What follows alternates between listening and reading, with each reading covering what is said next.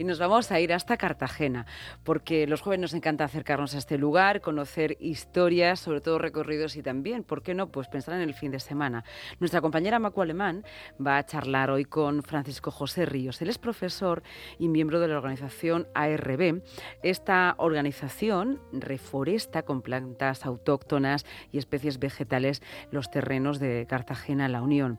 Bueno, pues precisamente este próximo sábado 3 de febrero, este invitado va a pronunciar una conferencia sobre reforestación de, especies autóctonas y lo hará en Isla Plana. Cuéntanos, Macu Alemán. Muy buenas, compañeras de Tarde Abierta, una conferencia de ADELA, la Asociación de Defensa del Entorno Natural de la Zoía, organizada para el próximo sábado 3 de febrero, nos da pie esta tarde para hablar sobre el trabajo imprescindible de Arba Cartagena, que desde hace años además lleva a cabo tareas de reforestación de especies autóctonas en nuestro entorno. Hoy hablamos con el conferenciante Francisco José Ríos, profesor y director del Colegio La Concepción y miembro de Arba. ¿Qué tal? Buenas tardes. Hola, buenas tardes.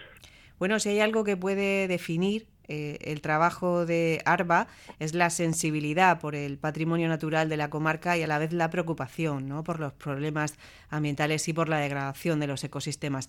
Todos sois voluntarios, cada uno con su perfil diferente. Cuéntanos, ¿cuántos años llevas en ARBA y qué tipo de labor lleváis a cabo? Bueno, yo empecé en ARBA en 2019, a final de 2019. Luego tuvimos el parón de la pandemia para todo y ya cuando pudimos retomar la actividad, pues fue cuando me incorporé de pleno, digamos. Eh, Arba, Arba llevaba funcionando desde 2016 aproximadamente.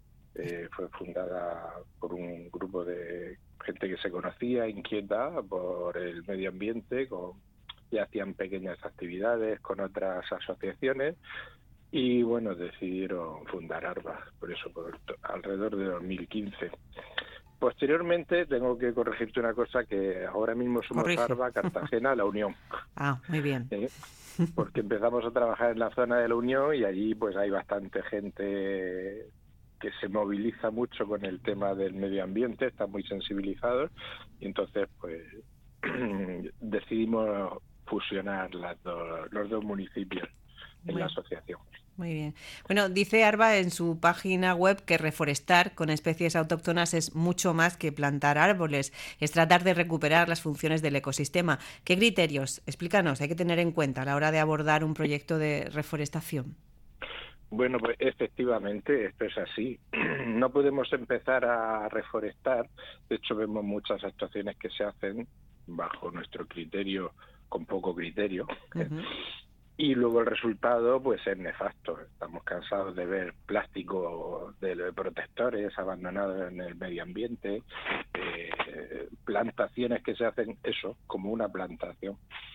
Lo primero que hay que hacer es eh, estudiar el ecosistema que quieres recuperar ¿eh? y ver por qué, por qué ha decaído, digamos porque muchas la mayoría de las veces por la intervención humana. Pero mm.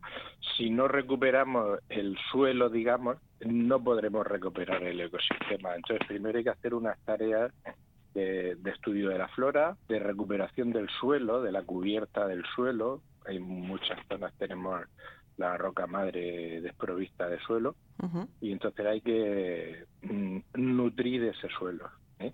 A veces hay que hacer albarradas, o hay que hacer pedrizas para retener que con la lluvia no se vaya la tierra, que estamos cansados de verlo aquí en Cartagena cuando llueve que se llena todo de barro. Ese barro no proviene de otro sitio que de nuestros montes y es porque hay poca vegetación. Entonces intentamos que ese barro se retenga cuando llueve, creando esto, albarradas si hacen falta o pedrizas, luego ya hacemos la plantación, digamos, propiamente dicha. Enriquecemos un poquito el alcorque que se le pone a la planta, donde se planta. Mm, ¿Enriquecéis cómo? Con, con humus, generalmente humus de lombriz o, humus natural. No empleamos productos químicos, digamos, ¿eh? que es todo natural. Y luego lo que hacemos, que siempre, eh, por eso digo que muchas veces las plantaciones que se hacen terminan siendo eh, para una foto y nosotros procuramos hacerle un mantenimiento al menos durante tres años. Para que pasen tres épocas de sequía por lo menos, aunque este año estamos teniendo muchos problemas con eso.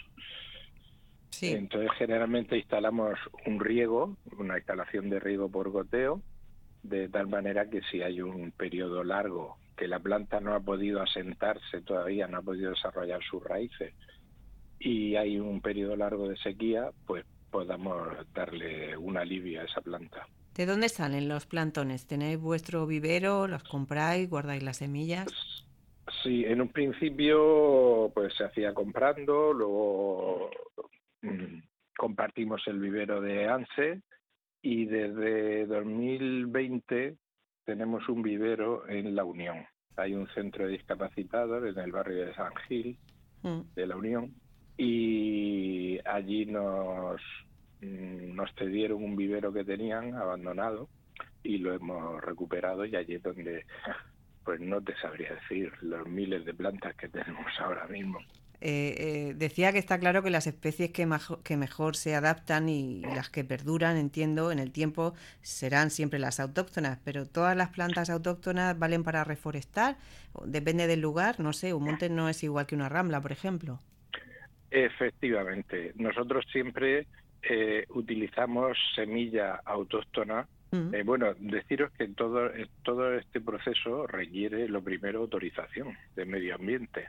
Necesitamos una autorización de la Consejería de Medio Ambiente o de la Dirección General de la Dirección General del Medio Natural para recoger semilla, para hacer las plantaciones, para todo esto. ¿eh? Y, y sí tengo que decir que últimamente están siendo demasiado rigurosos con esto, es algo que no entendemos, porque nos están poniendo muchas pegas para incluso recoger semillas. ¿Y con qué argumento? ¿Por qué, qué razones dan? Pues no nos dan argumentos. Hace más de un año que tenemos pedido autorización y no nos conceden la autorización para recoger la semilla para nuestros proyectos. Curioso, ¿no? Entonces, es que es curioso, sí, que nosotros que nuestra única intención es colaborar con el medio ambiente y colaborar con la administración, porque en definitiva eh, esto es beneficio para todos y no nos conceden esa autorización, ni sí ni no, o sea, no nos la deniegan, pero no nos dan la autorización, con lo cual, hasta que no nos la den, pues tenemos ahí varios proyectos que algunos son incluso patrocinados por el Ayuntamiento de Cartagena. Sí. Estamos pues tirando de la semilla que teníamos de otros años y eso, pero ahora mismo tenemos lo que es la producción de planta nueva, la tenemos parada por eso, porque no tenemos las semillas disponibles. Bueno, preguntaremos a la consejería a ver eh, qué pasa, porque se retrasa. Estaría bien. Estaría bien. Bueno, hablabas antes del mantenimiento, porque tan importante como plantar es garantizar la viabilidad de esas especies, pero la sequía es una realidad, la emergencia climática también. ¿Qué hacéis? ¿Qué se puede hacer si no llueve? Pues mira, eh, generalmente lo que hacemos es instalar un sistema de riego por goteo. Siempre hay zonas donde el agua, por ejemplo, este año tenemos una, una actividad en Cabo de Palos y allí es muy fácil porque se riega con agua de la red. Alrededor de la zona del faro hemos recuperado todo aquello con arbustos autóctonos de costa y aquello pues se instaló el riego por goteo y funciona muy bien porque tienes que ir, abres la llave de paso y se riega. Además no hay depredadores contra el riego allí, que en otras en otros proyectos, como por ejemplo fue en La Muela en su momento, el problema eran los roedores y las cabras que hay por allí, que se comían los tubos. Ahora estamos, llevamos un proyecto ya tres años en Fajardo, el proyecto Baluarte, que está yendo hacia el Faro de Navidad, en la carretera que va al Faro de Navidad Allí hemos regenerado bastante zona, o sea, repoblado, pero allí tenemos mucho problema porque pensamos que son conejos o ratas, no sabemos con certeza porque no los vemos, pero se comen los tubos. Entonces, pues tenemos que estar continuamente reponiendo. Y ya lo último que hemos decidido es regar a base, que lo hicimos hace dos semanas, a base de garrafas. Entonces cargamos un remolque con mil litros de agua, y los voluntarios pues vamos con una garrafa de, de 5 o 8 litros más o menos a cada planta. Entonces vamos buscando la planta que hemos puesto y le damos un riego de socorro. Bueno, ¿en qué zonas estáis trabajando ahora o tenéis proyectos pendientes? Aparte de las que tenéis que mantener, claro, porque se dice que durante tres años al menos. Sí, sí, bueno, mm, la de la muela ya no se mantiene, Cabo Tiñoso tampoco, que son por donde se empezó.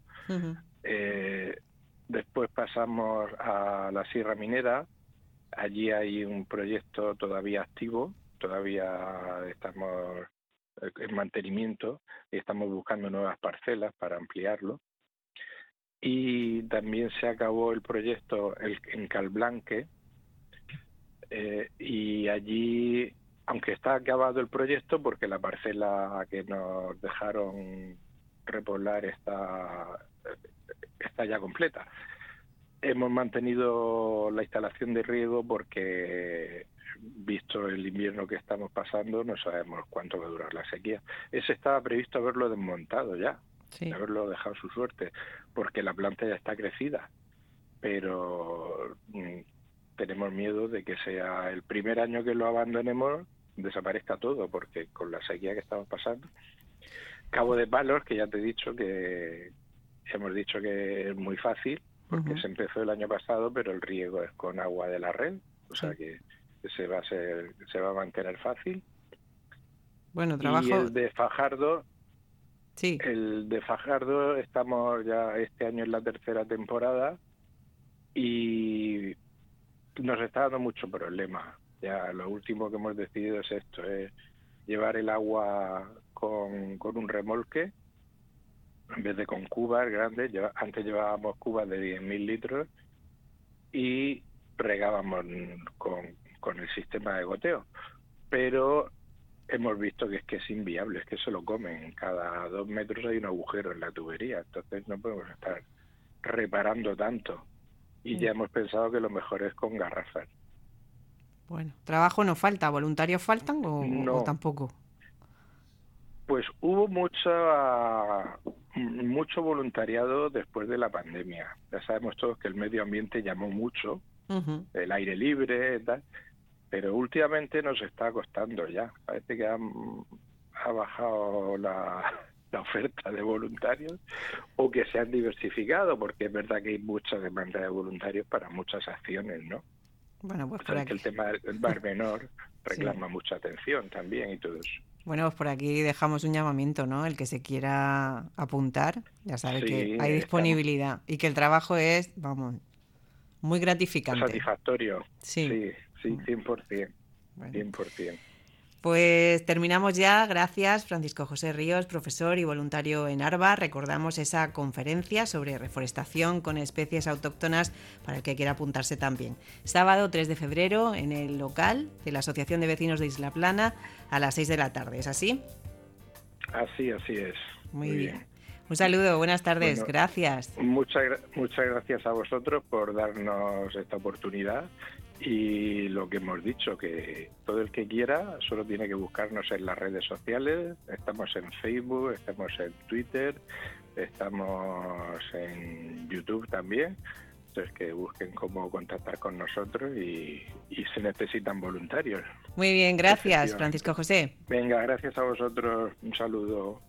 Gracias eh, a los dos, sin duda alguna, y ahí tenemos un plan para el próximo sábado 3 de febrero, que además podremos escuchar la eh, conferencia sobre reforestación que nuestro invitado Francisco José Ríos va a realizar en, en Isla Plana, en la sede del local vecinal de este lugar. Gracias, Macu.